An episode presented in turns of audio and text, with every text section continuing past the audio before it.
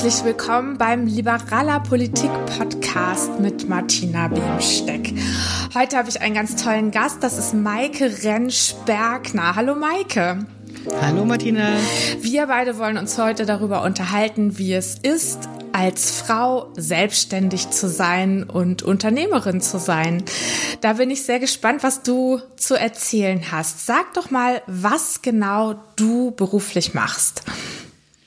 Ja, danke, dass ich bei dir zu Gast sein darf, Martina. Ähm, jetzt, wer bin ich? Also, was mache ich? Ich unterstütze Frauen darin, ihre Kleidung selbst zu nähen. Und das mache ich, indem ich ihnen zeige, wie sie Schnittmuster für sich anpassen.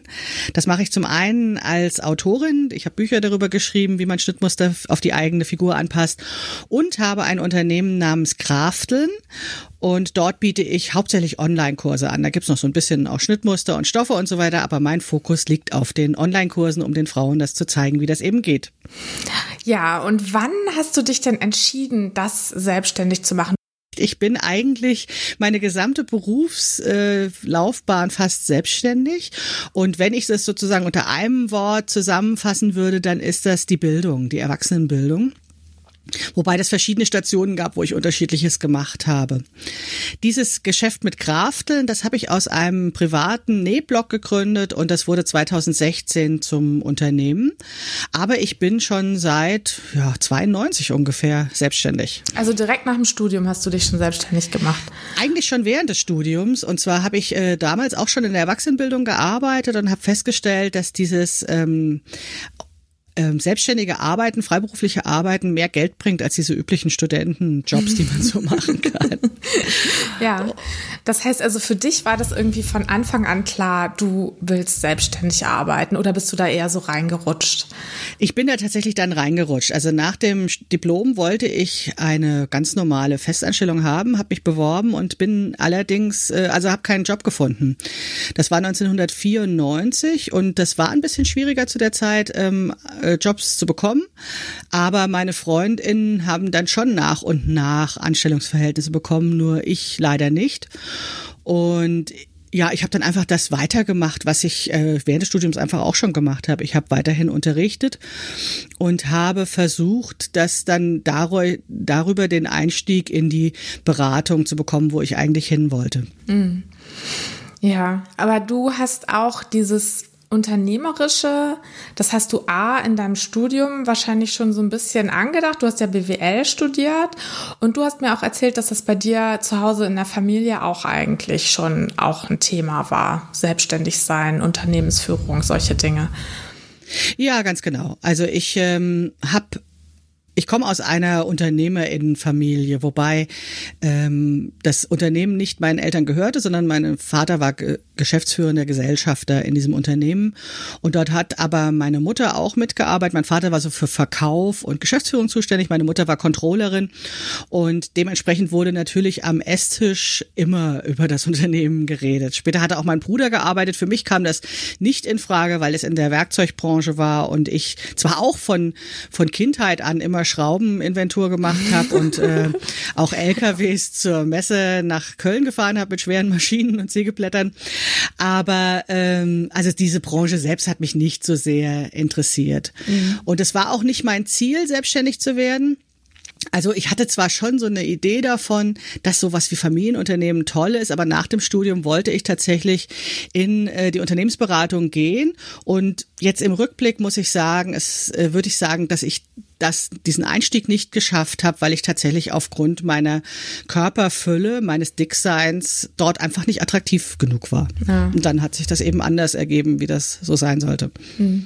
Aber ähm, du hast wahrscheinlich dann trotzdem dieses Thema selbstständig sein irgendwie ja, schon so verinnerlicht gehabt, dass es für dich irgendwie auch ein natürlicher Weg war. Also, dass du nicht jetzt dich zu Hause eingeigelt hast und gesagt hast, oh, ich finde keinen Job, sondern ähm, dass du einfach das weitergemacht hast und ähm, da, ja, das auch dann irgendwie auch selbstverständlich gefunden hast, auf dem Weg weiterzugehen. Ja, das, das schon. Also, das, ich glaube, dass dieses, ähm, sich immer wieder neu erfinden, steh auf Mädchen zu sein, dass das schon irgendwie vielleicht auch familiär was zu tun hat. Das weiß ich gar nicht so genau. Ich habe ja damals diese strukturellen Gründe nicht verstanden, also dass ich aufgrund von dicken Diskriminierungen nicht einen Job gefunden habe, sondern ich habe ja erstmal gedacht, vielleicht ziele ich auf das Falsche, vielleicht bin ich nicht die richtige, die da so reinpasst. Also habe versucht, diese Passschwierigkeiten zu ergründen und dann war es natürlich logisch, an dem weiterzumachen, was ich einfach schon konnte und ich wusste, dieses Unterrichten, das liegt liegt mir, das kann ich, das ist, das ist mir leicht gefallen. Und dann habe ich daran weitergemacht, eben immer in der Hoffnung, dann doch mehr in diesen anderen Bereich reinzukommen. Hm. Woraus schließt du denn jetzt im Nachhinein, dass du denkst, das war ähm, eine Diskriminierung aufgrund deiner Körperform?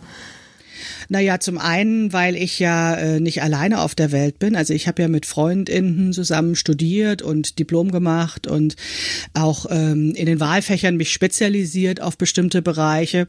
Und die haben alle Jobs bekommen und die sahen eben anders aus als ich. Und also wenn man ähnliche Noten hat und ähnliche Interessen, ähnliche Fächerkombinationen. Ja, also dann äh, kann das ja nur an irgendwelchen Rechtschreibfehlern in den Bewerbungen liegen, die ich hoffentlich nicht gemacht habe, die, weil ja auch jemand das Korrektur gelesen hat, dann lag es ja irgendwie an mir. Hm. Ja, also ja, ja, ich glaube, das ist ein Thema, wo, wo man irgendwie auch noch viel mehr gucken muss. Ne? Also es gibt ja ähm, schon so Initiativen, dass man eben sich ohne Foto bewerben soll oder auch ohne Geburtsdatum und so weiter. Aber so richtig lässt sich da ähm, Diskriminierung aufgrund verschiedener Aspekte ja dann trotzdem nicht abschalten, weil irgendwann kommt es dann eben zum Gewerbung, Bewerbungsgespräch und da steht dann der Mensch, der eben ein Geschlecht und eine Hautfarbe und eine Körperform hat vor einem. Man und kann es vor allen Dingen nicht beweisen. Und das ist ja. natürlich auch ähm, schwierig, da jetzt im Nachhinein zu sagen, daran lag es. Aber es hat es mir ähm, 20 Jahre später leichter gemacht, mit diesem Thema umzugehen. Mhm. Also zu sagen, äh, nicht ich war falsch oder nicht alles, was ich gemacht habe, war falsch, sondern ich darf auch beruflich erfolgreich sein, wenn ich so aussehe.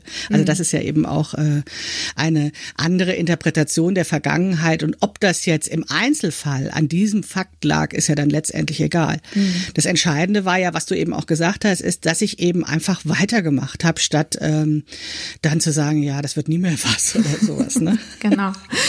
Ja, ähm, und jetzt bist du ja sehr erfolgreich und bist auch tatsächlich ein Vorbild äh, in dem, was du so machst. Also du hast einen Podcast, du bist Buchautorin und ähm, du hast ja das Ziel, Frauen zu ermöglichen, sich Kleidung selber zu schneidern, die so im Laden nicht die Kleidung finden, die sie gut mhm. finden. Wie ja, lange, genau. wie lange machst du denn dieses Thema jetzt schon? Seit wann bist du damit unterwegs? Ah, ja, also ich habe ja vorhin schon mal gesagt, dieses Unternehmen Krafteln ist aus einem privaten Nähblog entstanden, der schon Krafteln hieß. Das war damals so ein bisschen lustig machen über dieses DIY und diese ganze englischen Begriffe in der, in der Selbermachbewegung. Da wurde aus Crafting eben Krafteln. Mhm. Und äh, Und äh, da habe ich eben privat drüber gebloggt und habe dann festgestellt, dass das unheimliche Wellen gezogen hat. Also dass ich da äh, sehr bekannt geworden bin. Und das hatte tatsächlich auch etwas mit meiner Figur zu tun, weil ich eben eine große Kleidergröße trage und in dieser, diesem Selbernähen eine Lösung für mich gefunden hatte. Und dieses, diese Lösung, die dann eben sich auswirkte, dass ich mich schöner und stärker fühlte in der Kleidung, die wirklich zu mir passte, das wollten natürlich andere auch haben. Mhm. Und da habe ich zum ersten Mal in meinem Leben eine Situation gehabt, wo nicht ich an irgendwelche Türen klopfte und sagte, bitte lasst mich rein, ich möchte jetzt für euch arbeiten, sondern dass Leute zu mir kamen und sagten, hey, ich will das auch haben, was du hast, ja, ja. gib uns das. Ne? Und daraus hat sich eben aus diesem privaten Blog diese berufliche Selbstständigkeit entwickelt und das das war natürlich so ein bisschen, schwappte sozusagen so langsam so rein. Das begann 2014 und ich würde das jetzt mal 2016 determinieren, als dann eben auch ich dann auf den WordPress-Blog umgezogen bin und dadurch einfach so nochmal eine andere Außenwirkung hatte. Ähm, ja, also seit vier, fünf Jahren ungefähr ist das, ist das auch Beruf. Mhm, genau. Und wie ist das jetzt? Also deine Zielgruppe sind Frauen und du bist selber auch eine Frau. Glaubst du, dass das einen Unterschied macht in der Art und Weise A, wie du die Selbstständigkeit angehst, B, wie du wahrgenommen wirst und auch C, wie das Verhältnis zu den Kundinnen ist? Ja, das fand ich total spannende Frage, weil da hatte ich mir noch nie Gedanken drüber gemacht. Aber wir hatten ja ein Vorgespräch und da hast du das schon angedeutet und das hat bei mir ganz viel in Gang gesetzt. Vielen Dank für diese Frage erstmal. Also es hat ja mehrere Aspekte jetzt, die du angesprochen hast. Also zum einen sind meine Frauen Kundinnen und das bedeutet ganz direkt, die haben weniger Geld. Also die Frauen verdienen ja weniger Geld. Es gibt ja diesen Gender Pay Gap.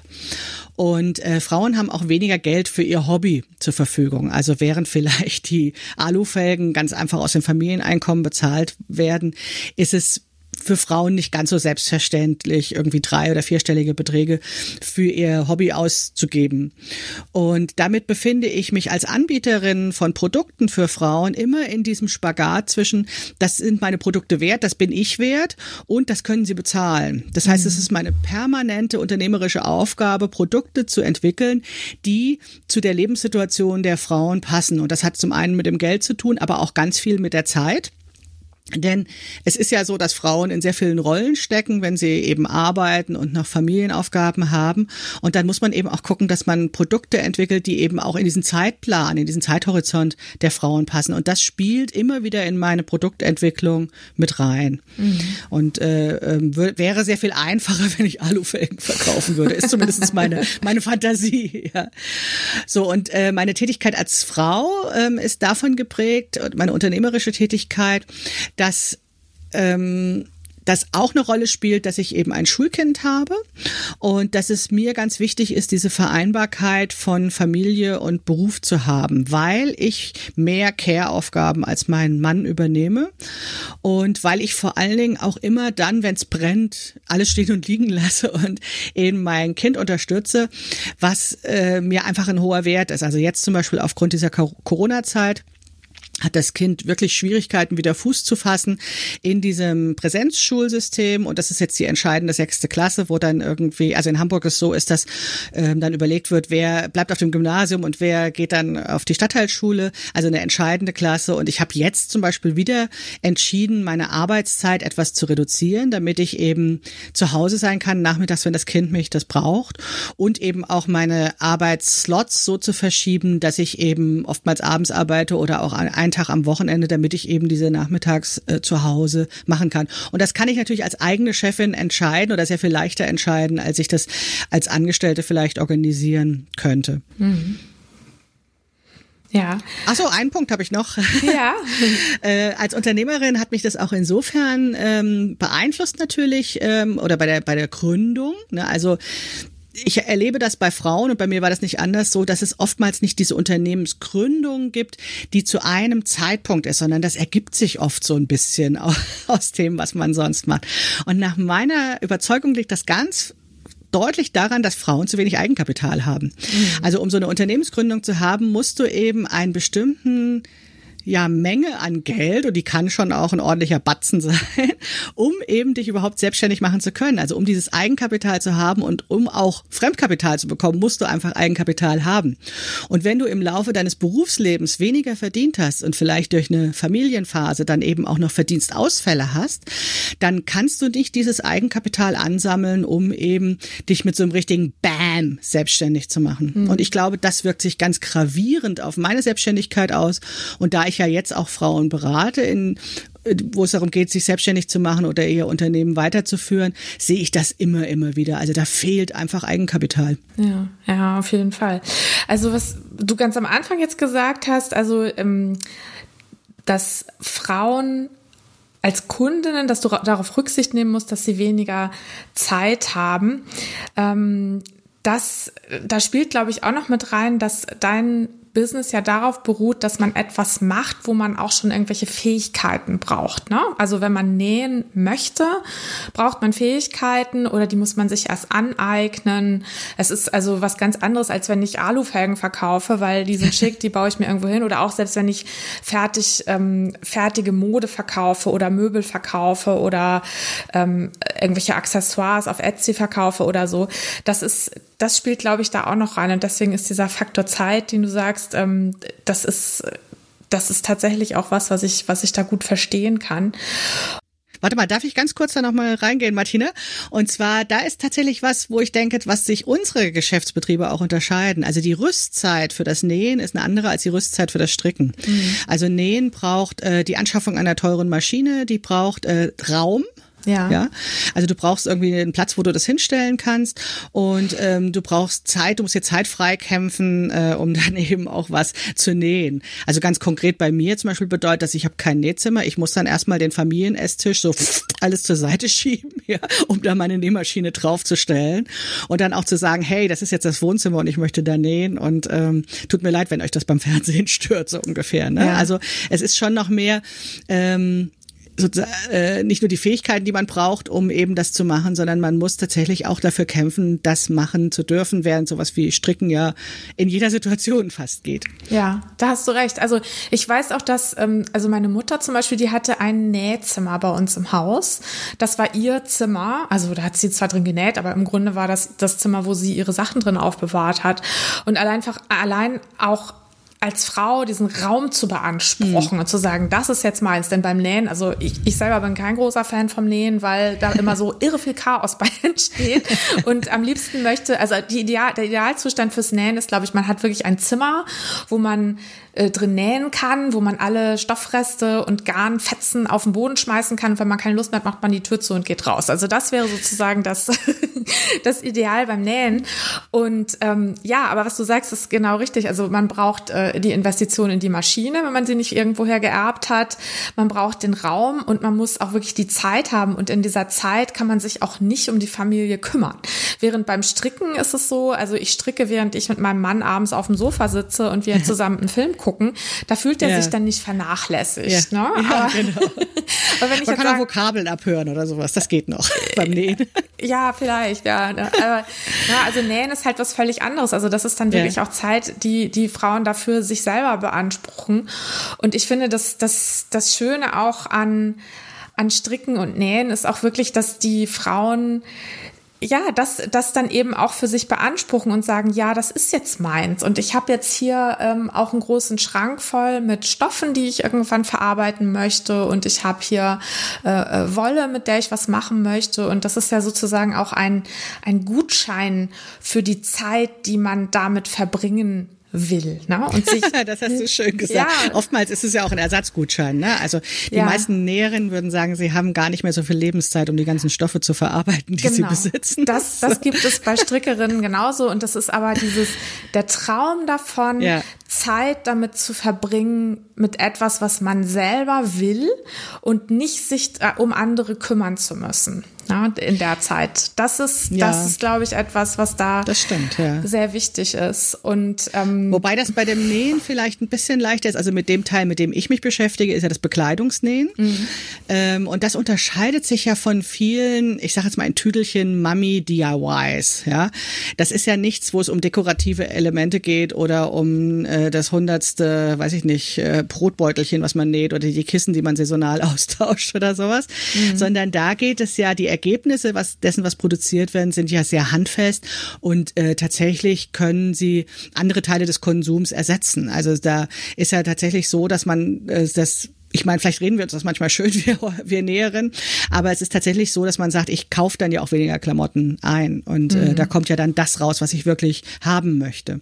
Mhm. Und das macht es dann manchmal ein bisschen leichter, das zu verargumentieren gegenüber der Familie, zu sagen, ja, also jetzt brauche ich aber auch mal meine Nähzeit und ich brauche auch das Budget für eine ordentliche Maschine oder sowas. Ja. Ja, genau, das stimmt.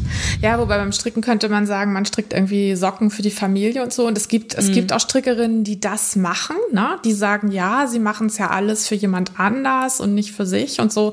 Aber da bin ich eigentlich auch immer dabei, dass ich dann äh, den Frauen gerne auch vermittel, dass sie das auch ruhig für sich selber machen können. Weil, äh, warum nicht, ne? Also der Mann. Ja, ja, das war einer der Punkte, die mich wirklich auch motiviert hat am Anfang des Nähens. Da gab es mal aus Amerika dieses Vorbild der Self, Selfish Seamstress. Ja. Also der, ähm, ja, da gab es gar keine äh, deutsche Übersetzung für. Also ich glaube, es hat sich niemand getraut zu sagen, die egoistische Näherin oder Die eigennützige ja, genau. Näherin. Ja. Aber das war tatsächlich diese, das, was dann in eine Initiative mündete, die im deutschen Nähraum sehr bekannt ist, der Me Made Mittwoch, den ich äh, eben mit organisiert habe eine ganze Zeit lang, wo es wirklich darum geht, ich nähe für mich, also so abseits von diesem, ich nähe für die Familie, sondern ich nähe für mich, ich tue mir was Gutes und was mir auch sehr am Herzen lag. Und das ist ja auch immer noch noch meine Mission, eben Frauen zu stärken, Frauen eben zu ermöglichen, sie selbst zu werden, dadurch, dass sie diese äußere Hülle, mit der sie der Welt begegnen, eben der Kleidung, selbst nähen und damit eben so eine Form von, ja, so ein Fundament bekommen für ihr Selbstbewusstsein. Hm. Es ist vielleicht das Äquivalent zum Autoschrauben beim Mann. Der Mann macht sich eine Metallhülle, mit ja. der er durch die Gegend fährt. ja, gut, aber das ist vielleicht äh, wirklich sehr im übertragenen Sinne. Ähm, wie geht es dir denn, wenn du als selbstständige Frau auftrittst irgendwo. Also wenn jemand zum Beispiel jetzt nicht weiß, was du machst und ähm, du erzählst dann, was du machst, fühlst du dich dann ernst genommen? Also hast du das Gefühl, dass die, hast du das Gefühl, dass, dass man sagt, jawohl, die Maike Rentsch-Bergner, das ist eine tolle Unternehmerin, die hat das und das aufgebaut, jawohl, klasse. Oder hast du da manchmal äh, den Eindruck, dass aufgrund des Themas, das du bearbeitest oder weil du eine Frau bist, dass du da irgendwie anders angeguckt wirst?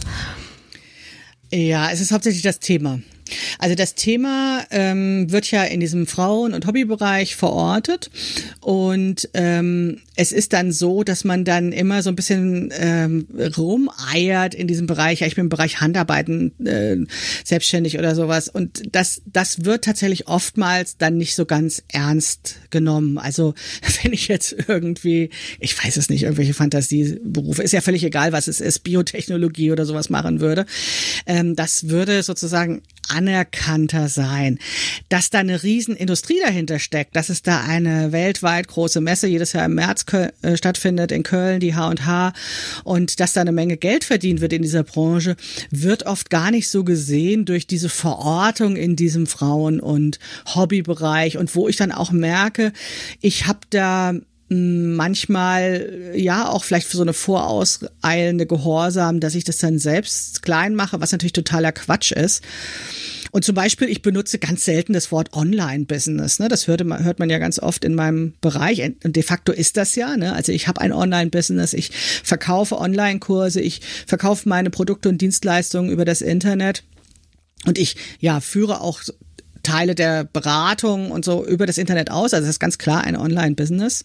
Und trotzdem, äh, weiß ich nicht, passt das irgendwie auch nur so halb zu mir, diese Beschreibung. Mhm.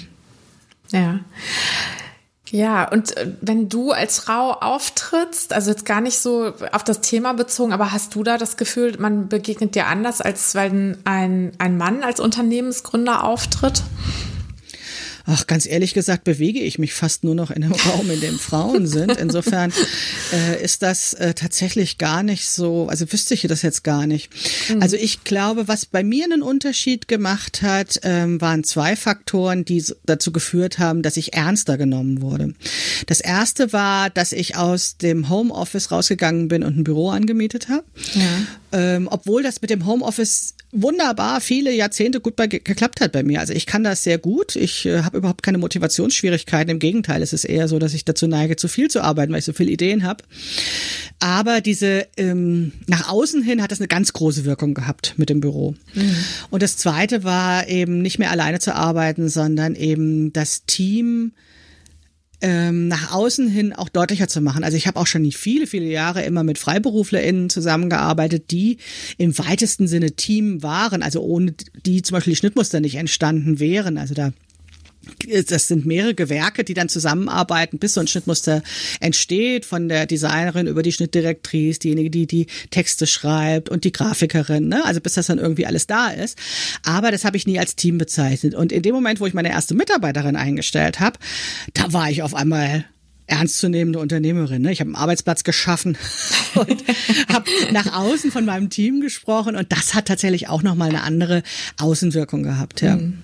ja, wo du gerade sagst, also mit Homeoffice und dass du eigentlich dazu neigst, zu viel zu arbeiten. Ich meine, du warst jetzt ja die ganze Zeit selbstständig, aber ähm, beneidest du manchmal Angestellte darum, dass sie Feierabend, Wochenende und Urlaub haben? Ähm, nein, Also ich habe mal zwei Jahre in, im Angestellten-Dasein verbracht, dann um die Jahrtausendwende. Und da war ich ehrlich gesagt verwundert, wie langsam Angestellte arbeiten. Also ich kam da rein, mit meinem Power bin ich ja ins Büro gerannt und dann haben die erstmal einen Kaffee gekocht. Ja, genau.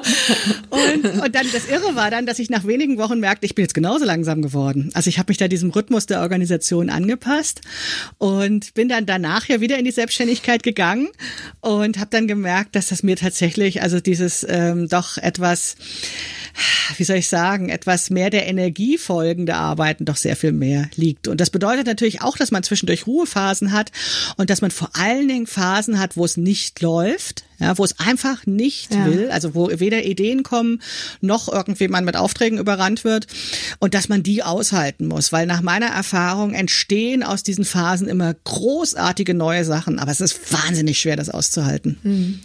Ja, also ich glaube aber dieses also ich ärgere mich immer so ein bisschen, wenn ich, wenn ich dieses Feierabend-Wochenende Urlaub, äh, diesen, diesen Dreiklang irgendwie so höre. Also wenn ich mhm. im, im Auto unterwegs bin und ich höre Radio und im Radio kommt dann, oh ja, bald ist ja Feierabend. Und was macht ja. ihr eigentlich am Wochenende? Und ja, wohin? Und, und dass es immer von Urlaub und so weiter geredet wird.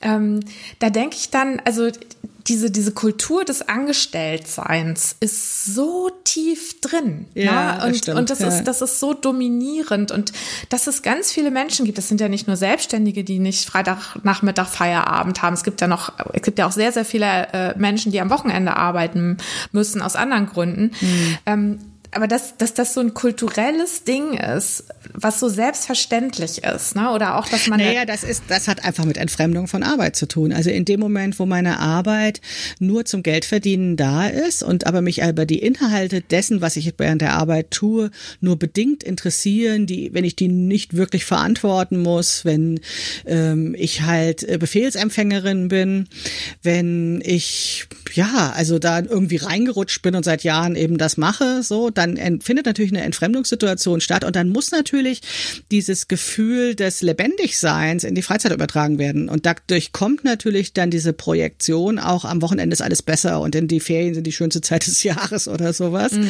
die ich gar nicht brauche, weil ich ja meine Befriedigung und mein Selbstwertgefühl und äh, ja meine Freude am Leben oft auch aus Arbeitssituationen haben kann. Und das oft meine ich ganz ernst. Wir hatten ja das auch schon im Vorgespräch. Es sind ja leider natürlich auch ganz viele Momente, wo man einfach was arbeiten und was abarbeiten muss. Aber es gibt eben immer diese Phasen, wo man einfach weiß, ich habe jetzt was Neues geschaffen. Das ist eine brillante Idee. Ah, ich kann es gar nicht erwarten, damit rauszugehen oder sowas, die ja ganz viel Lebendigkeit äh, in mir freisetzen und in anderen Selbstständigen natürlich auch. Ja.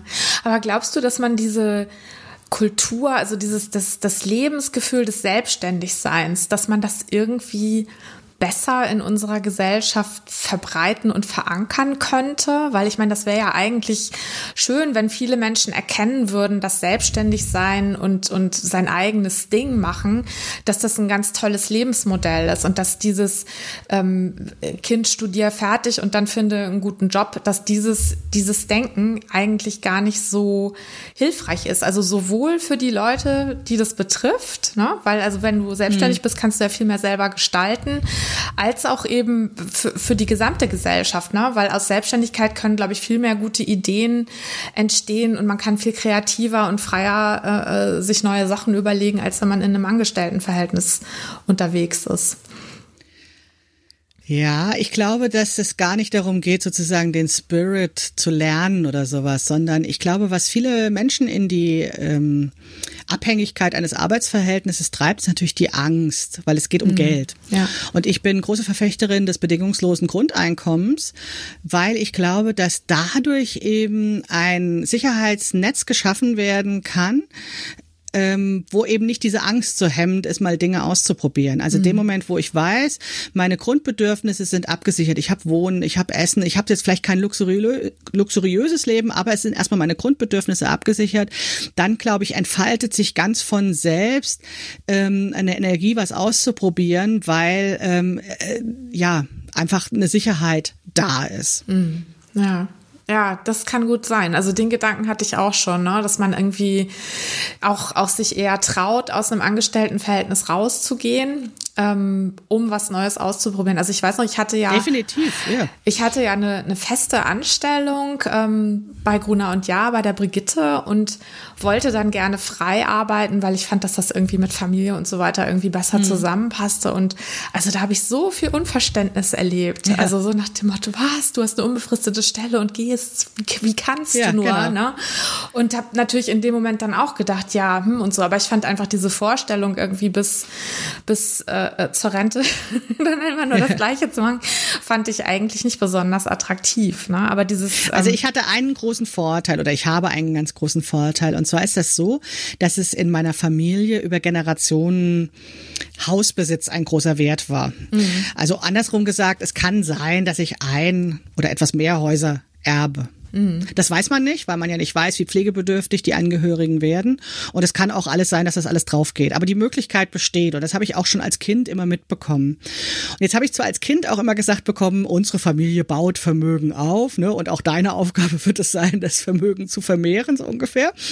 Aber es war auch gleichzeitig immer in mir diese kleine Option, so ganz viel kann nicht schiefgehen, weil im Zweifelsfall werde ich irgendwie wenigstens eine Wohnung oder sowas erben. Mhm. Und das hat natürlich es sehr viel leichter gemacht, Dinge auszuprobieren und auch zum Beispiel einige Jahre nicht in die Rentenversicherung einzuzahlen, mhm. weil ich zumindestens dachte, ich werde vielleicht nicht im Luxus leben, weil es ist, ich meine, ich komme jetzt nicht aus einer super vermögenden Familie, aber es, ich kann irgendwo wohnen. Ich habe ein Dach über dem Kopf. Im Zweifelsfall ist da eine Wohnung, wo ich hingehen kann.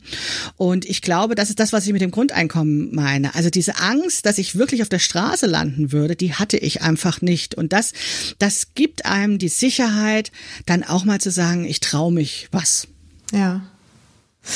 Ja, genau. Ne? Also mit so, einem, mit so einem gewissen Polster im Hintergrund. Aber es wäre natürlich schön, wenn, wenn viele Menschen, also wenn es irgendwie nicht davon abhängen würde, in was für einer Situation die eigene Familie ist, was man, Definitiv. was man sich dann traut. Ne? Und dass man da irgendwie genau. guckt, auch im Sinne der Chancengleichheit, dass eben die Leute mit den besten Ideen sich dann auch tatsächlich selbstständig machen können und sich das trauen und nicht, ähm, ja, nicht in einem Angestelltenverhältnis äh, verharren, wo sie eigentlich unglücklich sind und wo sie eigentlich nicht die tollen Ideen, die sie haben, dann in die Welt rausbringen Absolut. können. Deswegen braucht es eben dann auch solche Instrumente wie äh, Grundeinkommen oder auch wie eine bestimmte Form der Existenzgründungsförderung, die eben vielleicht auch mit Frauen und ähm, anderen Menschen quotiert ist, die jetzt nicht in diesen Fördermechanismen Mechanismen, äh, Gremien sitzen, um eben anderen Menschen die Chance zu geben, äh, was zu machen, sowas. Mhm. Also das, äh, da kann man, glaube ich, schon Voraussetzungen schaffen oder andersrum gesagt, die sind jetzt nicht da. Im Moment ist es so, dass ich selbstständig machen kann, wer Eigenkapital hat und wer äh, den gesellschaftlichen Normen entspricht, um dann eben auch noch Fremdkapital zu bekommen und insgesamt einfach die Wege ein bisschen besser geebnet zu bekommen. Und ähm, ja, das ist eben so dass es deswegen in meiner Welt tatsächlich so ist, dass Unternehmer sind hauptsächlich Männer und Freiberuflerinnen sind Frauen, weil mhm. für freiberuflich arbeiten, alleine arbeiten braucht man nicht viel. Ne? Das kann man im Zweifelsfall von zu Hause aus, braucht man kein Eigenkapital und so weiter. Und was du vielleicht vorhin gesagt hast mit diesem wie wirke ich nach außen? Wenn ich sage, ich bin Unternehmerin, dann äh, äh, schrecken manche Leute zusammen, ne? Weil mhm. das ist tatsächlich äh, nicht so üblich in diesem Frauenbereich. Ja. Glaubst du denn, dass Frauen anders gründen und mit anderen Motiven gründen. Also du hast ja schon angesprochen, das Thema Eigenkapital ist das eine, ne? dass man also eher oder dass Frauen eher als Freiberuflerin durchstarten ohne Eigenkapital, eher ähm, ja ihre ihre geistigen mhm. ähm, Produkte dann verkaufen, weil man da dann nichts äh, investieren muss, also zum Beispiel als freie Journalistin. Ähm, aber gibt es noch andere Aspekte, die Gründungen von Frauen unterscheiden von anderen Gründungen? Ja, Definitiv. Also erstens mal finde ich finde ich super, dass man sich heute mit ähm, quasi fast nichts selbstständig machen kann. Also ich finde es eine ganz große Chance, dass für viele Berufe einfach sowas wie ein Laptop ausreicht und man und ein Telefon ne, und man kann das einfach machen. Das finde ich schon äh, wirklich eine großartige Sache, die mich immer wieder auch beflügelt hat in den letzten Jahren, ne, was da alles möglich ist. Jetzt ist es ja so, also ich bin ja nicht nur selbstständig, ähm, sondern ich komme ja dann, also nachdem ich in der Erwachsenenbildung war, bin ich ja dann endlich dann in die Organisationsberatung gekommen und habe auch auch Beratung und Coaching gemacht. Und das ist jetzt in den letzten zwei Jahren auch wieder stärker in mein Geschäft reingekommen. Das heißt, ich verkaufe nicht nur meine eigenen Sachen, sondern ich unterstütze auch Frauen dabei, eben sich selbstständig zu machen in dieser Handarbeitsbranche und auch ja Textil- und Handarbeitsunternehmen berate ich, um eben erfolgreicher zu werden. Und deswegen habe ich sehr viele Frauen Lebensläufe jetzt gehört oder Frauenunternehmen Lebensläufe.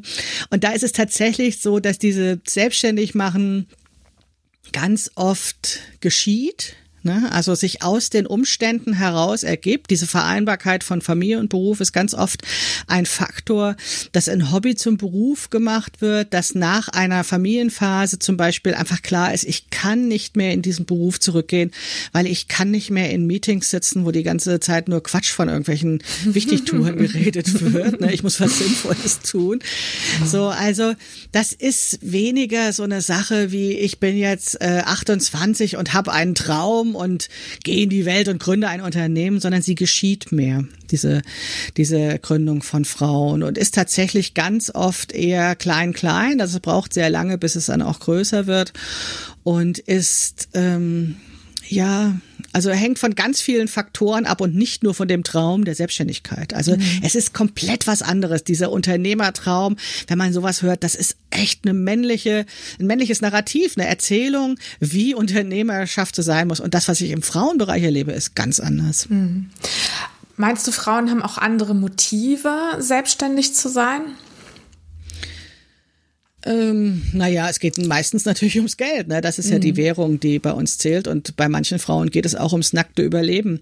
Da ist es dann auch so, dass die Lebensläufe und auch die Lebensbedingungen so sind, dass dann gezweifelt wird, ob das überhaupt noch in die Arbeitswelt passt. Ne? Also wenn ich Alleinerziehende mit drei Kindern bin zum Beispiel, dann wird kein Unternehmen Hurra schreien, wenn ich mich bewerbe. Ne? Also mhm. dann ist es oft die reine Notwendigkeit mit dem, was da ist, was man kann und wie man die Zeitressourcen in die Nacht legen kann oder sowas, einfach Geld zu verdienen. Mhm. Und das ist ganz oft äh, diese Notwendigkeit. Es gibt auch diese, diesen Traum von der Selbstständigkeit, aber das ist etwas, was nach meiner Beobachtung oft nicht erfolgsversprechend bei Frauen ist. Das sind so diese klassischen Boutiquen, die die ja. Frauen eröffnen.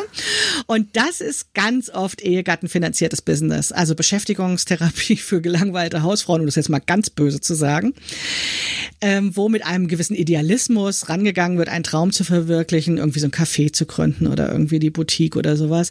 Und die stehen ganz oft nicht auf soliden Zahlen. Und das fällt lange nicht auf, weil es eben wirklich Ehegatten finanziert ist, weil es auch dem Mann entgegenkommt, weil es die Steuerlast senkt.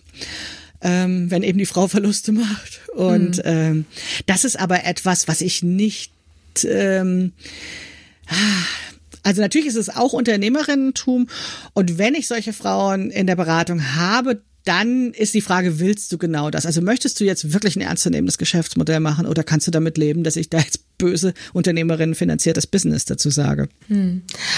Aber gibt es bei Frauen zum Beispiel ja noch Motive, die über das, über das Geldverdienen hinausgehen, die vielleicht anders sind als bei Männern. Also zum Beispiel, ich denke jetzt an, an Sina Trinkwalder, die Manomama gegründet hat, die gesagt hat, ja, ähm, es gibt so viele Leute in Augsburg, eine alte Textilstadt, die irgendwie die Kenntnisse haben, wie man Dinge äh, nähen kann und die keine Arbeit mehr finden, weil das alles mittlerweile in Asien produziert wird und die nicht nur, oder ich würde fast sagen hauptsächlich, die den Beweggrund hatte, irgendwie was zu ändern. Mhm. Ähm, glaubst du, das ist bei Frauen mehr der Fall? Also, dass man irgendwie so ein, so ein, ja, so ein, so ein Charity-Business oder sowas in der Art aufzieht? Oder sagst du, da unterscheiden sich Frauen und Männer eigentlich nicht? Das ist echt schwer zu sagen. Also, weil ich ja schwer über die Frauen und die Männer reden kann und dann gibt's ja auch noch was dazwischen und so weiter. Also mhm. das, äh, da finde ich schwierig, in diesem Schwarz-Weiß-Denken zu sein. Aber wenn ich an den Einsatz von Kraft und Motivation denke, und ich glaube, es haben Frauen oft mehr Hindernisse zu, im Weg, um, um eben selbstständig zu arbeiten, weil eben die Verantwortung für die Familie und das Eigenkapital und so weiter, ich will mich ja nicht dauernd wiederholen, dann braucht es natürlich so eine intrinsische Motivation, also eine Energie, die aus einer Haltung, aus Werten entsteht, wo man sagt, ich möchte da was verändern. Und die kann natürlich einem helfen, über diese, diese äh, Dinge, die einem im Weg stehen, besser hinwegzukommen. Und letztendlich ist das bei mir auch nicht anderes. Also ehrlich gesagt, ja, interessieren mich Schnittmuster oder äh, die bestimmten Techniken, die ich unterrichte, um Schnittmuster anzupassen, gar nicht mehr so dolle. Das habe ich jetzt, ich habe das jetzt drauf, ne, ich kann das und ähm, Buch drüber geschrieben, müsste eigentlich reichen, ja. Aber was mich antreibt, ist dieses Gefühl, ich kann Frauen helfen, ihr Leben besser zu machen. Also ich sage das immer, ich kann ihnen helfen, aus sich selbst heraus eine Stärke und Schönheit zu entwickeln. Und die dahinterstehende Motivation von mir ist eine bessere Welt. Also nichts kleineres als eine bessere Welt, weil ich sage, wenn diese ganzen Frauen, die jetzt sich so unsicher und ja, irgendwie nicht richtig in dieser Welt fühlen, sich richtig fühlen und dann ihre wahren Begabungen entdecken und ihr wahres, warum bin ich eigentlich auf dieser Welt entdecken, dann machen die viel, ganz viele Dinge, die ich vermute, dass die Welt ein kleines bisschen besser wird. Und mhm. wenn ich dann mit meinen Schnittanpassungskursen und Büchern da so einen kleinen Beitrag dazu geben kann, dann finde ich das natürlich schon super. Ja. Ja, genau. Das kann sein, dass das irgendwie, dass das dann der Grund ist. Also, weil der, der, der Antrieb muss schon ein sehr großer sein und ein sehr, ähm, ja, vielleicht auch dann noch einer, der wirklich über das Wirtschaftliche hinausgeht, um dann diese ganzen Hürden zu überwinden, die dann doch vielleicht ähm, da sind. Es ist ja, ja die Hürden und auch die diese diese diese Zustände, wo es eben nicht läuft. Ne? Also mhm. das ist ja tatsächlich haben wir ja immer diese Phasen und es gibt immer diese Phasen, die äh, wo es einfach schwierig ist und das musst du ja auch aushalten. Und die Frage ist ja, ob du dann dabei bleibst oder ob du dann zwischendurch aufgibst. Mhm. Apropos Schwierigkeiten, wie beurteilst du denn die Hilfen für kleine Unternehmen und Selbstständige jetzt während der Corona-Krise? Also interessanterweise habe ich zuerst gedacht, die sind gar nicht für mich. Mhm. Ähm, ich bin so weit raus aus diesem System, interessanterweise, dass ich da gar nicht erstmal auf die Idee gekommen bin, das wäre irgendwie was für mich. Also ich hatte mal vor, äh, ja, 2004 mal ein, zum Beispiel so eine Existenzgründungsförderung, die habe ich auch gerne genommen. Das war auch ein guter Anschub. Als ich aus der Selbst, äh, nee, da war ich ja angestellt, ne, war dann danach kurz arbeitslos und habe wieder losgelegt und da war das eine super Sache. Aber jetzt, dann war es erstmal so, dass ich dachte, oh, habe ich gar nicht viel mit zu tun. Dann habe ich aber gedacht, nee, Maike, warum, warum eigentlich nicht? Ne? Also du hast jetzt ein Unternehmen und ähm, fand dann diese niedrigschwellige ähm, Förderung, die wir hier in Hamburg hatten, dass eben auch zum Beispiel die Bundes- und Landesmittel gleichzeitig beantragt werden konnte, fand ich gut und fand, ähm, dass dann eben gesagt wurde, jetzt erstmal über dieses, diesen Zeitraum, den wir überblicken können, diese drei Monate, ähm, da äh, gibt es eine, so eine unbürokratische Hilfe, das fand ich wirklich gut. Aber mir war natürlich klar, dass das nicht in drei Monaten gegessen ist, diese Corona-Sache. Und danach war ja auf einmal so ein bisschen Ruhe, ne? Also man hat gar nicht mehr so viel gehört.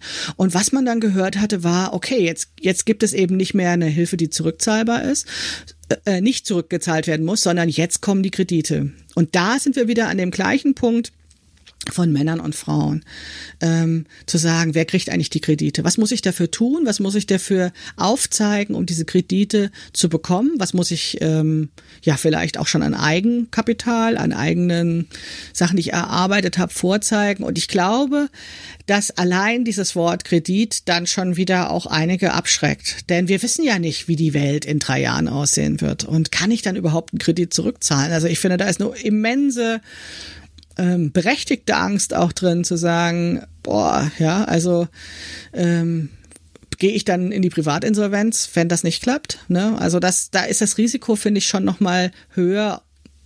Und diese unverschuldeten Umstände, die in dieser Corona-Krise drin sind, ja, finde ich schwierig. Und in meinem Umfeld beobachte ich dann eher eine Zurückhaltung, was diese Kredite anbelangt und dafür ein Versuch, das Geschäftsfeld zu verändern. Also zu sagen, naja, wenn es nicht offline geht, muss ich es online machen oder sowas. Ne? Mhm. Also wie, wie kann ich mein Geschäftsprinzip verändern, weil diese Kredite doch auch sehr viel Angst machen. Und ich das, ja klar, also manchmal braucht man die einfach, um bestehende Mietverträge und Personal weiter zu bezahlen und so weiter. Aber ich glaube, da ist auch von denjenigen, die die entschieden haben, gar nicht mitgedacht worden, wie sich diese Angst anfühlen kann, weil die, die das entscheiden, die sind ja abgesichert, ne? Mhm, also die stimmt, kriegen ja. ihre Bezüge weiter, ja.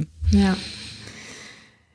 Ja, aber was du sagst, dass die Kleinen, die eben diese Kredite vielleicht gar nicht möchten, aus Risikoaversion, sage ich jetzt mal, mhm. dass die jetzt ähm, sich überlegen, was kann ich stattdessen machen. Na, das, also, das ist bei uns hier auch so. Also wir mussten auch manches Modell, was wir hier haben, überdenken und jetzt anders und neu machen und haben das kompensiert, indem wir ganz viel Arbeit reinstecken mhm. und also wirklich so viel gearbeitet haben wie, wie noch nie während eines Sommers.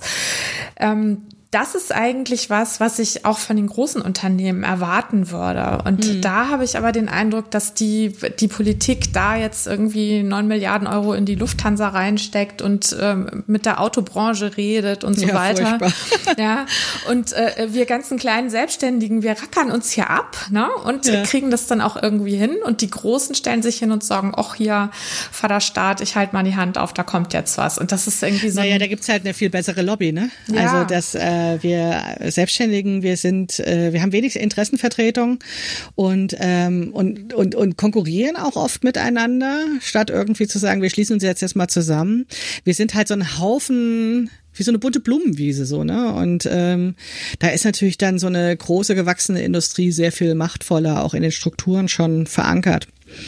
Ja, das stimmt in Aber wir sind es vielleicht auch gewöhnt, ne? Also dann zu sagen, ich mache es selbst, ne? Ja, genau. Also, also diese Anspruchshaltung ist vielleicht einfach gar nicht so da. Also wenn ich angestellt bin und sage, hey, mein Gehalt fällt jetzt weg, dann ist es doch ganz klar, dass ich an solche Hilfsmaßnahmen wie Arbeitslosengeld denke oder an Kurzarbeitergeld oder sowas. Ja, weil ja diese Abhängigkeit so groß ist und so gesagt wird, aber wie bezahle ich denn nächste Woche meine Miete so, ne? Und mhm. wir Selbstständigen, wir denken die ganze Zeit darüber nach, wie wir zum nächsten ersten die Miete bezahlen und wir sind sind es gewohnt, dass wenn in nach der dritten Woche, Kalenderwoche noch nicht genügend da ist, dann sich für die vierte Kalenderwoche was, verdammt nochmal was einfallen zu lassen, damit man die Miete bezahlen kann. Mhm. Ja, ich denke dann auch einerseits, ne, also wir bei uns Kleinen kann man ja sagen, wir sind eben einfach flexibler. Ne? Also wenn wir hier jetzt unser Versandmodell umstellen wollen, dann mhm. äh, ähm, werden ein paar Telefongespräche geführt, ein bisschen was ausgerechnet und dann kann man sagen, jawohl, machen wir so. Während das bei einem großen Unternehmen ja alles viel zäher und langsamer langsamer und so weiter ist. Auf der anderen mhm. Seite hat aber auch ein großes Unternehmen wie VW, die können sich ja die tollsten Köpfe leisten. Ja, ja die haben da Leute, die Gott weiß, was für Qualifikationen haben und auch sehr viele davon.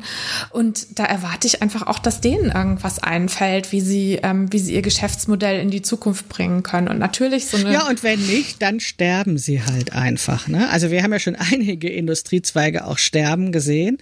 Also es gab, was wir, du hast vorhin von die, von der Textilindustrie gesprochen, ne, mhm. von Sina Trinkwalder. Die hat äh, gestern auch ähm, irgendwo gepostet von wegen, ja, wo ist denn das, die, die, wo waren denn damals diese Strukturhilfen für die Textilindustrie gewesen? Das ist dann einfach gestorben, ne? Das wurde dann einfach, ja, nach Asien transferiert und dann war das halt weg, ne? So, und, ja, und ähm, weißt du was, das ist auch wieder, das waren Frauen, die in der Textilindustrie ja, gearbeitet haben, während man bei der Stahl- und Kohlegeschichte, wo hauptsächlich Männer arbeiten oder jetzt auch bei der ähm, bei VW, bei der Autoindustrie, ja. da ist es jetzt, da findet man das jetzt irgendwie viel wichtiger. Ich meine, klar, ne? Also es ist jetzt vielleicht auch ein das bisschen. Das ist das Ernährermodell. Das und es wird davon ausgegangen, dass eben ein, das ist dieses westdeutsche Modell, wo eben ein Familienernährer da ist und das, was die Frau arbeitet, wird nicht ernst genommen. Das ist eben Zuarbeit, ist Teilzeitarbeit oder sowas. Und wenn wir eben Wirtschaft neu denken wollen, also wenn wir wirklich jetzt eine Chance aus dieser Krise bekommen, also nicht nur Corona-Krise, sondern auch der Klimakrise, dann müssen wir ja tatsächlich Arbeit neu denken und zum Beispiel dann eben von diesem Ernährermodell weggehen. Und alle also alle wertschätzen, die ihren Beitrag zur Gesellschaft machen und endlich Care-Arbeit auch wertschätzen. Und dann wird man ganz schnell merken, sowas, so, solche alten Riesen, die ja eigentlich mehr CO2-Schleudern sind, als wir gebrauchen können, dann gehen die weg. Ne? Dann wollen wir einfach diese Industriezweige nicht mehr haben. Aber so mutig ist natürlich keiner, so weit zu denken. Ja, also mein Schluss aus, daraus wäre noch ein anderer, nämlich, dass wir viel mehr Frauen in der Politik brauchen, die dann auch die Perspektive der Frauen ähm, ja, in, so wie dich. in all diese Maßnahmen mit einbeziehen, ne? weil die Perspektiven unterscheiden sich einfach noch sehr, sehr stark.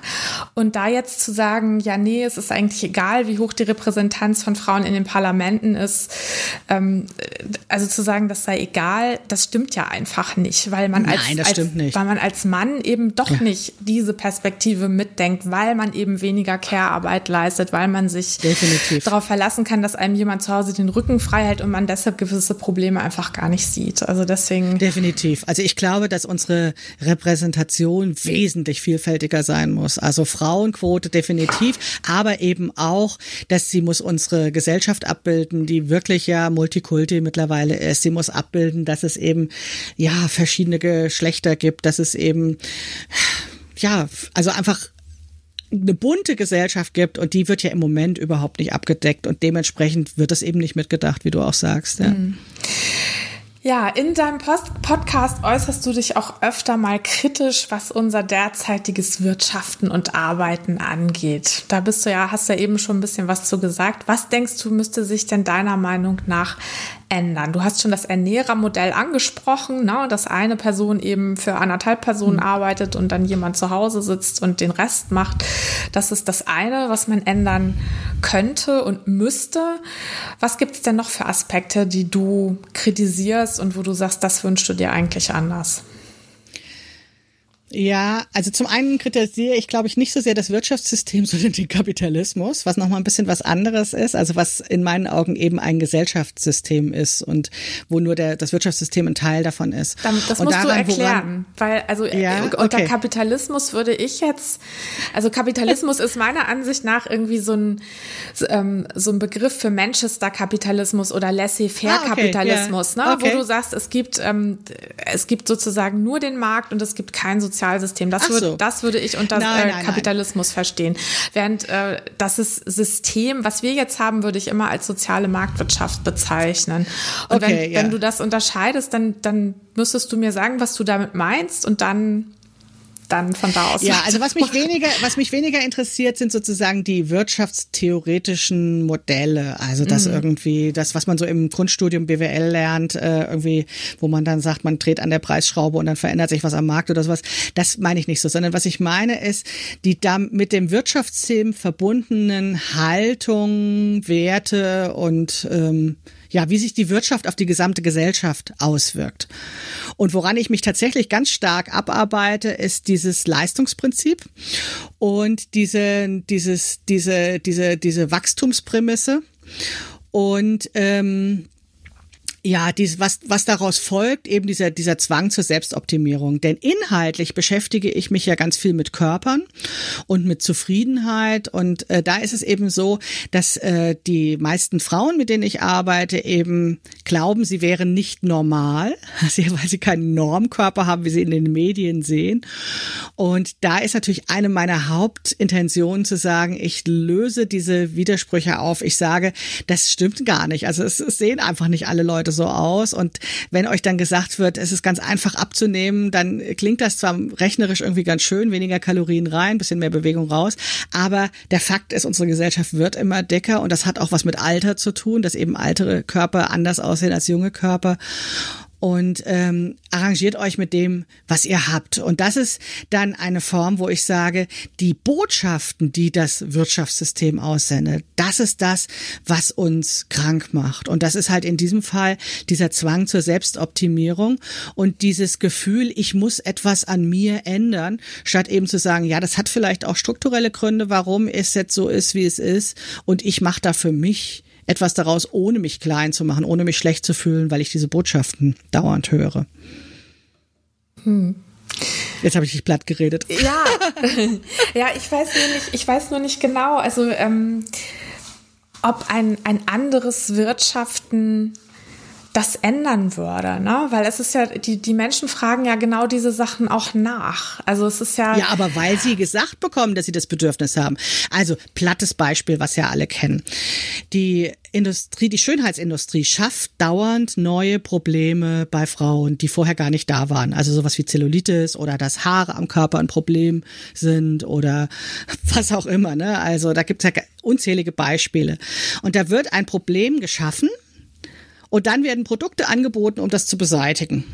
Und in dem Moment, wo ich ein gewisses Selbstbewusstsein habe und wo ich mich entkoppele von diesem Informationssystem, habe ich dieses Problem gar nicht mehr. Mhm. Also dann kann ich sagen, ja, Zellulitis, äh, pff, ich habe das Problem noch nicht gehabt, ich brauche es jetzt auch nicht neu dazu, also brauche ich auch kein Produkt, um das zu lösen. Ja? ja. Und das ist halt etwas, wo ich sage, ja, da stecken Interessen dahinter. Und ich habe mal gelesen, die, die Diätindustrie ist die einzige Industrie, die überlebt, weil ihre Produkte nicht funktionieren. Ja. Und dachte, oh, ja, genau. Also das ist ja wirklich, da werden künstliche Probleme geschaffen, die dann mit den Produkten gelöst werden. Und ich habe letztens gelesen, dass die Firma Nestlé, dass die jetzt von der Ernährungssparte ganz stark investiert in die Gesundheitssparte. Das heißt, sie erzeugt Probleme, die sie hinterher mit ihren Produkten wieder lösen. Also sie haben hochzuckerhaltige Probleme, sagen dann, Diabetes ist ein Problem und wir haben jetzt hier das Diabetesmittel. Das ist das, was mir stinkt. Mhm. Also das hat natürlich wenig mit dem Wirtschaftssystem selbst zu tun, aber wo ich sage, hey, dieses Spiel will ich nicht mitspielen. Mhm. Und dann habe ich noch keine Lösung parat, wie ich das sozusagen besser machen kann, wie ich das System verändern kann. Aber ich kann den Konsumentinnen aufzeigen, hey, spielt dieses Spiel nicht mit, ihr werdet da ja an der Nase herumgeführt, weil es da wirtschaftliche Interessen gibt. Mhm. Das heißt also, du würdest sagen, das Individuum stark machen wäre sozusagen deine persönliche ähm, ja, Rebellion gegen ja durch Aufklärung das, und zwar und zwar begründen, dass der Fehl, dass der Fehler, das Problem nicht individu im Individuum steckt, sondern dass es systembedingt ist. Also dass es gar nicht ihr Problem ist, was sie als eigenes Problem fühlen, sondern dass ihnen das entweder eingeredet wird oder weil es ein strukturelles Problem ist. Mhm, aber die Lösung so, ist dann ja dann doch wieder Aufklärung. ja, aber die Lösung ist dann ja doch wieder auf individueller Ebene, weil wenn du kannst ja jetzt oder man würde jetzt in unserem Wirtschaftssystem würde man jetzt nicht sagen können, ja wir ähm, sagen jetzt es darf keine Werbung mehr geben für ja. na, oder oder sowas in der Art, ja. weil das das gehört ja dazu und das ist ja eben genau das, was diese äh, Bedürfnisse dann weckt, wo du sagst, dass man sie vielleicht ohne diese Werbung gar nicht hatte. Das heißt also, das ist auch mein persönliches Dilemma, weil ich natürlich als Unternehmerin auch Werbung machen muss und weil ich natürlich auch Bedürfnisse wecken muss, damit Konsumentscheidungen getroffen werden. Ne? Mhm. Also natürlich ist das dann mein Dilemma auch, was ich habe, aber ähm, ich glaube, dass man trotzdem Unternehmen mit Haltung machen kann und dass man trotzdem auch Umstände kritisieren darf und sich positionieren darf dazu, ähm, ohne zu sagen, ich kann mit dem, was ich jetzt unternehmerisch tue, die Welt verändern. Ich kann ja nur ein kleines bisschen, ein Stück weit die Welt verändern. Das andere wäre dann tatsächlich politisch zu sagen, da muss am System etwas geändert werden. Mhm. Aber was genau am System da geändert werden müsste, da hast du da eine Idee? Ja, also das finde ich, wenn ich jetzt da anfange drüber zu reden, dann klingt das ein bisschen wie die ganzen Bundestrainer, die da am Stammtisch sitzen. Ne? Also ehrlich gesagt habe ich natürlich nur bedingt Erfahrung in diesem politischen Handeln, was man da machen kann. Und meine Ziele oder meine Visionen sind sehr viel höher aufgehängt als, als eben die konkreten Maßnahmen, die jetzt in der, in der tagtäglichen Politik gemacht wird. Aber was ich ja vorhin schon mal gesagt hatte, also dieses Grundeinkommen ähm, äh, finde ich eine wirklich wichtige Grundlage, um die Menschen von der Angst zu befreien und dadurch kreativer zu machen. Ich glaube, dass wir nicht umhin kommen, klimapolitische Erwägungen in unternehmerisches Handeln oder auch in politische politisches Handeln mit einzubeziehen. Also wir können einfach nicht mehr so weiter machen, wie wir das die letzten Jahrzehnte gemacht haben. Ähm, und dadurch ähm, und, und eben, was wir vorhin auch schon mal hatten, diese Ungleichheit der Voraussetzungen, dass da politisch etwas gemacht wird, dass eben dann äh, eben es nicht diese Einkommensschere gibt und dass eben nur wer was wird, wer auf eine super Schule geht oder wie auch immer, oder das Gesundheitssystem nicht für alle gleich ist. Also da würde ich tatsächlich auch ansetzen. Aber das ist natürlich aus meiner Position heraus so ein bisschen Stammtischgeschwätz. Okay, aber das ist eigentlich eine schöne Überleitung zu meiner Abschlussfrage für dich. Wenn du dir ein Ministerium aussuchen müsstest, in Bund, Land oder ein EU-Kommissariat, welches wäre das dann und warum? Ja, das die Frage wusste ich ja schon, weil ich schon andere Podcast-Episoden von dir ja. gehört habe. Oh, das hat mir auch schlaflose Nächte bereitet. Nein, oh, wie schade. Und letztendlich habe ich gedacht, ja, es muss so eine Art Superministerium sein, damit das wirklich auch fundamental was ändern kann. Also ich habe mir dann überlegt, es muss ein Ministerium, also das Wirtschaftsministerium sein, wo aber sowas wie Arbeit und Soziales noch mit drin ist, mhm. weil es mir eben um diese Einführung des bedingungslosen Grundeinkommens geht und weil es darum geht, Care-Arbeit Arbeit als Arbeit zu bewerten und zu neu zu organisieren und damit Arbeitszeiten zu verändern und also da so grundsätzlich an der Art und Weise, wie wir arbeiten, etwas verändern. Und ich glaube, das darf dann nicht in irgendeinem so äh, Ministerium angeordnet sein, wo es so um fünf verschiedene Themen gibt, sondern ich glaube, das muss dann tatsächlich im Wirtschaftsministerium angesiedelt sein, um da eben auch die Macht zu haben, ja, zum Beispiel diese Branchen nicht mehr zu fördern, ähm, wo es diese Klientelpolitik gibt und die dann diesen Innovationen im Weg stehen. Ja. Ja, Maike, ich hätte dich sehr gerne als Wirtschaftsministerin. Das hört sich sehr gut an. Ich bedanke mich ganz herzlich bei dir für das tolle Gespräch. Das waren Einblicke in das Leben einer kleinen Unternehmerin und wie ich finde, sehr, sehr spannend. Vielen Dank dafür. Eine kleine Unternehmerin? Wie machst du das klein fest? Da muss ich jetzt nochmal einhaken. ja, also du hast jetzt nicht irgendwie 100 Angestellte oder so, ne? Nein, oder wirst das du jetzt jedenfalls nicht, ne? Also nein, nein. Es ist tatsächlich ein kleines Unternehmen, ja, was äh, tatsächlich mit wenigen Personen eine Menge wuppt, so. Aber ist das dann eine kleine Unternehmerin? Ja, stimmt. Also ich das glaube, ich da müssen wir an unserem Framing nochmal arbeiten. Das habe ich, habe ich, äh, habe ich dann vielleicht falsch formuliert. Eine große Unternehmerin mit einer kleinen Firma. Das wäre vielleicht ja, dann richtig. Ja, nein, naja, ich ist, das ist ganz entscheidend, ne? Ohne deinen Podcast jetzt länger zu machen als nötig. Aber wenn wir diese Unternehmen als klein bezeichnen, machen wir sie auch klein. Ja, das und, stimmt. Ne? Und, und, und wir sind natürlich personenmäßig und kapitalmäßig nicht nicht so wirkungsvoll im Einzelnen, aber in Summe ist Deutschland schon immer so eine Mittelstandsgesellschaft gewesen und das sind einfach viele und äh, viele, viele kleine, die da eben was bedeuten. Mhm. Und da bin ich nur eine davon, ja. Aber wenn wir es als klein bezeichnen, hat es immer so ein Geschmäckle. Hast das du recht. Ich jetzt noch ja, mal das, das, nee, du hast total recht und ich finde es schön, dass du das noch richtig gestellt hast. vielen Dank, ja, liebe Maike. Ich bedanke mich. Es war ein sehr spannendes Gespräch und ich wünsche dir viel Erfolg, dass du dein Superministerium dann in der Politik bekommst, weil ich glaube, bin ganz fester Überzeugung, dass es solche Frauen wie dich in der Politik braucht. Vielen Dank für die Einladung im Podcast. Ja, danke dir. Das war der Liberaler Politik Podcast mit Martina Behmsteck.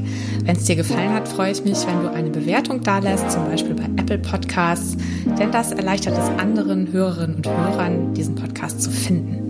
Auch über ein Abo freue ich mich und wenn du beim nächsten Mal wieder dabei bist.